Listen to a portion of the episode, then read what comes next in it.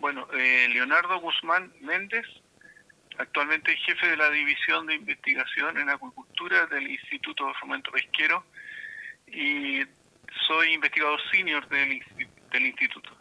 Bueno, hablemos un poco de estas eh, floraciones de algas nocivas durante este verano. ¿Hemos tenido floración efectivamente en la región de los lagos durante este verano, principalmente producto de las altas temperaturas o no? Años en el periodo primavera-verano las probabilidades de que ocurran floraciones eh, son más altas. Eso es lo esperable porque es el periodo más propicio para las microalgas en general.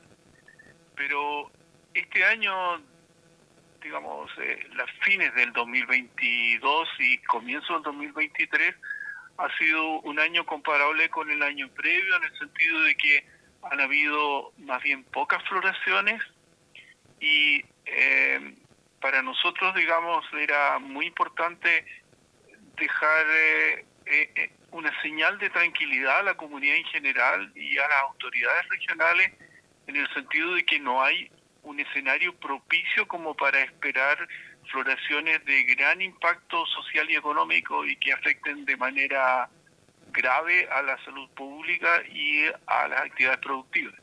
No hay un escenario en ese sentido y por tanto podrían ocurrir floraciones que sean muy puntuales, eh, de corto plazo y que no produzcan un impacto mayor. ¿Qué son las floraciones y por qué se producen? las floraciones eh, corresponden, sin apellido, como floración solamente corresponden a un incremento en la abundancia de las microalgas y que normalmente ocurren cuando hay luz y nutrientes. Eh, lo mismo que las plantas en la tierra, digamos. Las plantas en la tierra si tienen buenos nutrientes y tienen luz van a crecer de mejor manera. Las microalgas, que hay que verlas al, microscopio, eh, tienen, digamos, la misma respuesta, habiendo luz en cantidad suficiente y apropiada y nutrientes, que son nitritos, fosfatos fundamentalmente, eh, se genera un ambiente apropiado para que incrementen la salud.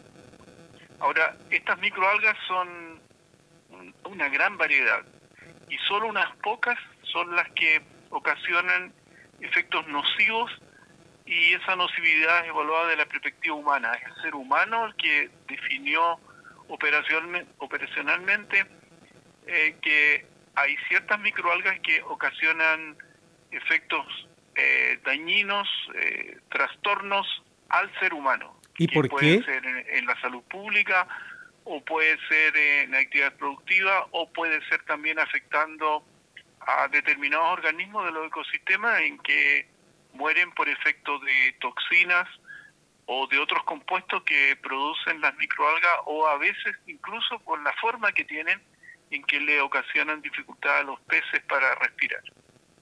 Bueno, ya, ya me está, estaba respondiendo lo último, pero eh, hablemos un poquitito respecto a estas eh, toxinas. ¿Se albergan indistintamente eh, o de acuerdo a su condición no en peces y también en, mariscos que son consumidos por los seres humanos. Desde allí son traspasados al humano y pueden generar algunos efectos en la salud. ¿Es así?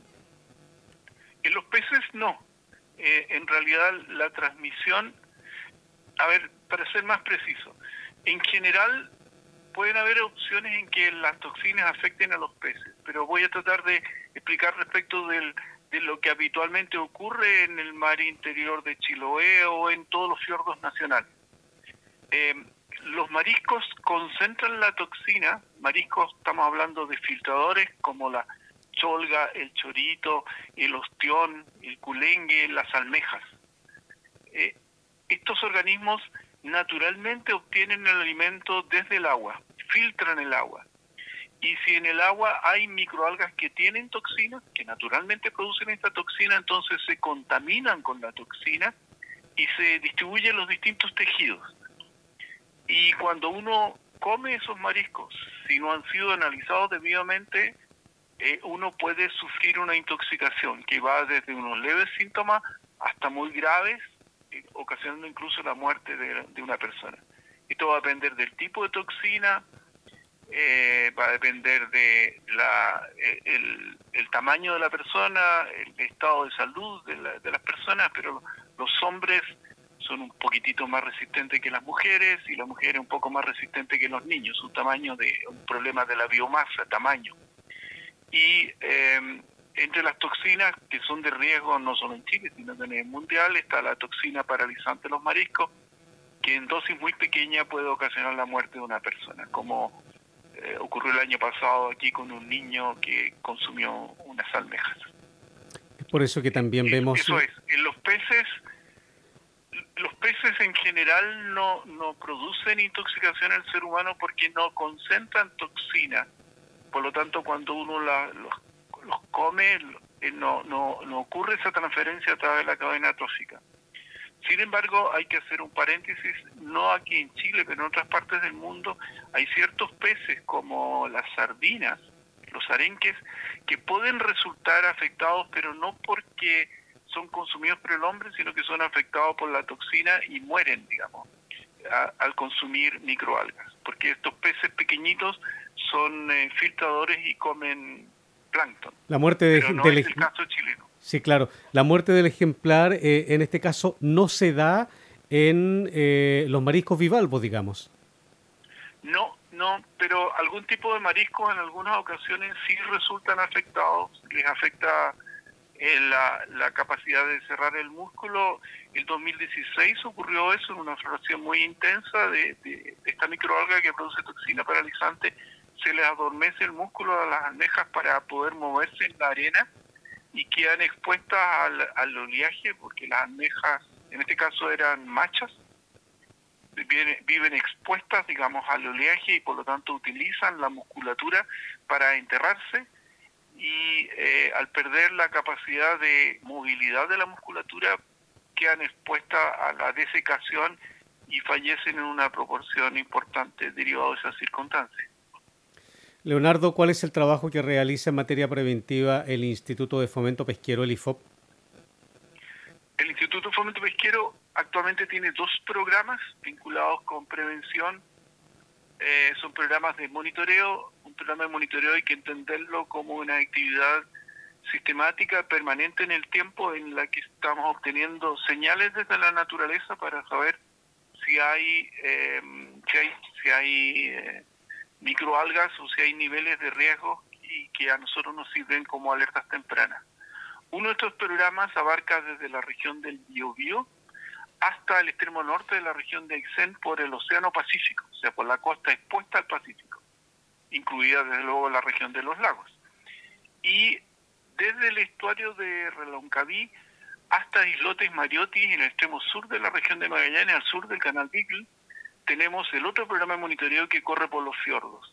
Hoy día tenemos más de 300 sitios fijos de muestreo que se visitan de manera regular, en donde no solo se obtiene información de las microalgas, sino que también de eh, datos ambientales de lo que está pasando en la columna de agua, como temperatura, salinidad, oxígeno, y también registro de datos atmosféricos, temperatura del aire, humedad, em, nubosidad, eh, fuerza y dirección del viento, por señalar, digamos, los más importantes. Y a partir de esa información uno puede ir reconstruyendo qué es lo que va pasando en un año y en otro, y por eso podemos nosotros con bastante certidumbre decir de que hoy día estamos en un escenario de mucha tranquilidad, no podemos eh, para nada, eh, digamos, preocupar a la comunidad porque no hay un escenario favorable y sobre todo en estos días, hoy por ejemplo, en que ha entrado un frente mal tiempo, donde las condiciones propicias para estas microalgas no son de las mejores, dado que se rompe la estabilidad de la columna de agua, que es una condición que aprovechan algún tipo de microalgas para proliferar y generar efectos adversos. ¿Podríamos tener algún fenómeno dentro de las próximas semanas de acuerdo a esta condición climática o no? Eh, si siguen, eh, si, si eh, digamos, a medida que se progresa en el verano, lo que uno debe esperar que van disminuyendo las probabilidades de que aparezcan floración. Eso, eso es lo, lo esperable. Ahora, el, una cosa es lo esperable en términos probabilísticos, uno no puede excluir que pudieran ocurrir floraciones. pero si tenemos eh, ventanas de 7, 10 días con buen tiempo y después un frente mal tiempo por 4 o 5 días, lo más probable es que cualquier floración que se esté eh, formando pierde las condiciones ambientales propicias como para que pueda adoptar una, una forma más prolongada. Y tener presente que en el caso nuestro, eh, sobre todo para las floraciones vinculadas con toxina paralizante, la historia nos muestra que eh, estas floraciones se inician en la región de Aysén y desde Aysén se conectan con la región de los lagos. Y hoy día en Aysén nosotros tenemos un ambiente muy tranquilo en todo lo que es sector de Melinca, Raúl Marín Balmaceda, incluso al sur por el Canal Moraleda, está casi no hay microalgas, está ausente, y hay unas pocas microalgas más al sur, digamos, cerca del estero Quitralco, en la parte muy al sur, cerca del fiordo Elefante, pero eh, no están dadas las condiciones como para que se produzca la conectividad y pueda afectar el sur y sureste de, de Chiloé y dependiendo de las condiciones incluso salir al Pacífico.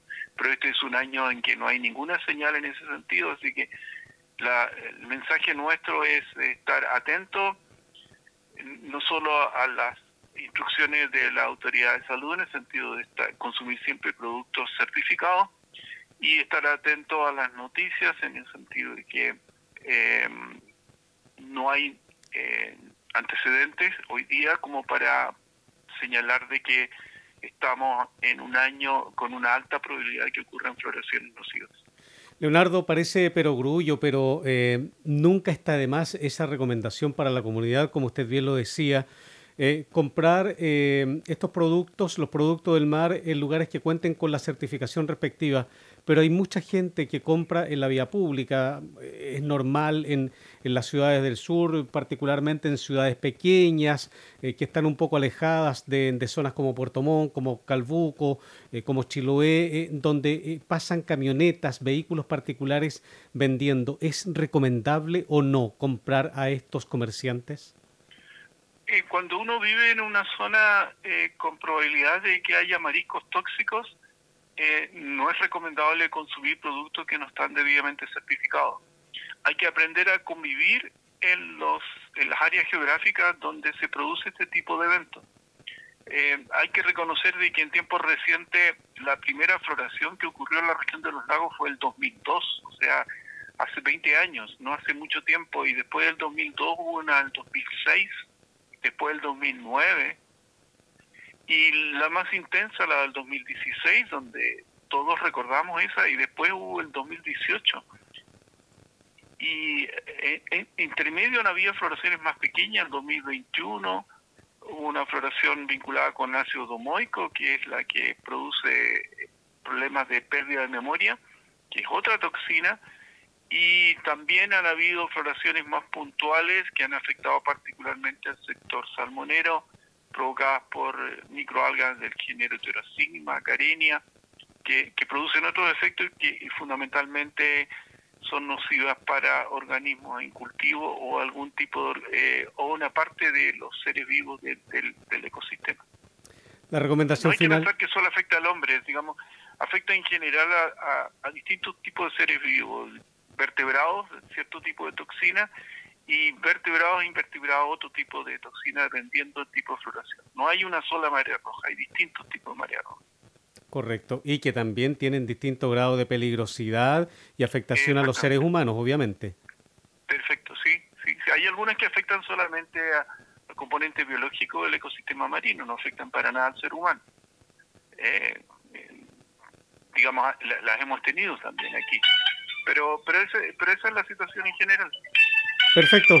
Un abrazo fuerte y gracias por esta conversación con la radio, Leonardo. Bueno, y gracias por, por eh, eh, escuchar nuestras recomendaciones. Encantado, un abrazo. Chao, chao, gracias. Chao.